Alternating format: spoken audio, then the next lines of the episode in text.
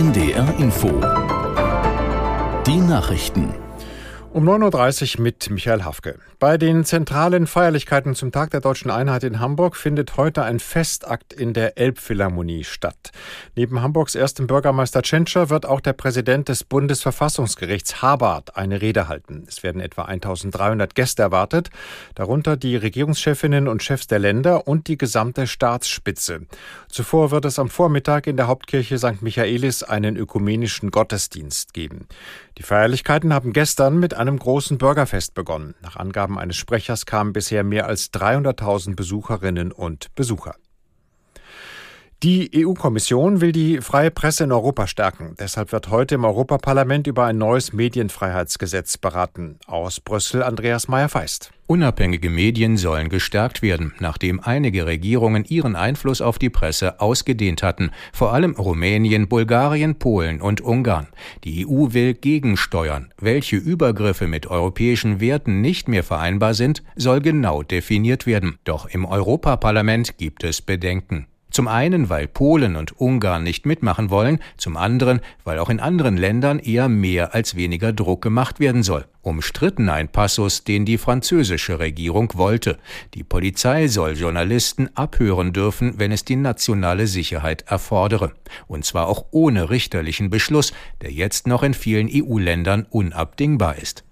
Der Boom bei sogenannten Balkonkraftwerken hält weiter an. Laut Bundesnetzagentur sind deutschlandweit inzwischen gut 300.000 solcher Anlagen registriert.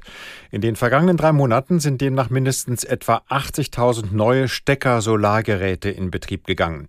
Die Nachfrage nach den kleinen Balkonkraftwerken hat unter anderem wegen der stark gestiegenen Strompreise zugenommen.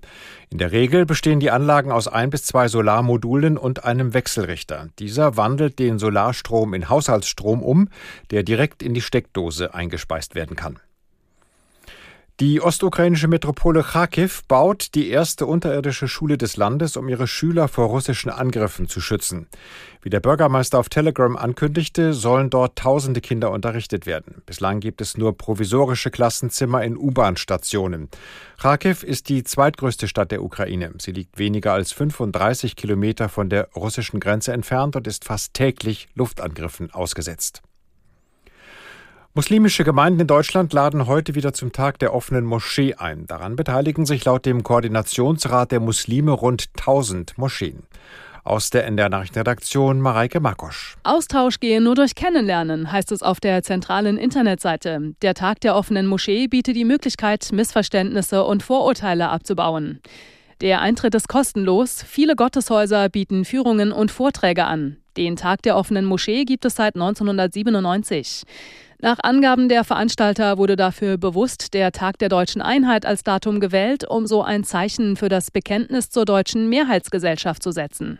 Insgesamt leben in der Bundesrepublik schätzungsweise mehr als 5,5 Millionen Muslime. Das Wetter für Norddeutschland. In Mecklenburg-Vorpommern und Südostniedersachsen ist es zunächst noch freundlich. Von Nordwesten her kommt Regen auf, teils mit Gewitter und die Höchstwerte 17 Grad auf Sylt und bis 26 Grad im östlichen Vorpommern. Dazu starke bis stürmische Böen. Morgen Sonne und Wolken, von der Nordsee bis zur Ostsee einige Schauer. Auch Gewitter sind möglich. Im Binnenland ist es vielerorts länger trocken und 15 bis 19 Grad mit stürmischen Böen. Und die weiteren Aussichten am Donnerstag ist es meist stark bewölkt. Vor allem im Norden gibt es Schauer, vereinzelt Gewitter, Temperaturen dann 15 bis 18 Grad. Das waren die Nachrichten. ARD Deutsche Einheit. Das Interview der Woche mit Katrin Göring-Eckardt. Die Vizepräsidentin des Bundestags kommt aus Thüringen, das hört man aber nicht und sie selbst hat es auch lange nicht in den Mittelpunkt gestellt, dass sie aus Ostdeutschland kommt. Das hat sich ein bisschen geändert. Der Osten will sicht- und hörbarer werden und der Tag der deutschen Einheit ist ein guter Anlass, mal mit ihr darüber zu reden, wo wir als vereinte Deutsche eigentlich gerade stehen. Herzlich willkommen, Katrin Göring-Eckert, Vizepräsidentin des Deutschen Bundestags. Ich grüße Sie und natürlich provozieren Sie mich und ich kann jetzt auch schon reden, wie ich zu Hause eigentlich reden würde. Das wollte ich Sie nämlich gerade fragen. Können Sie die Sprache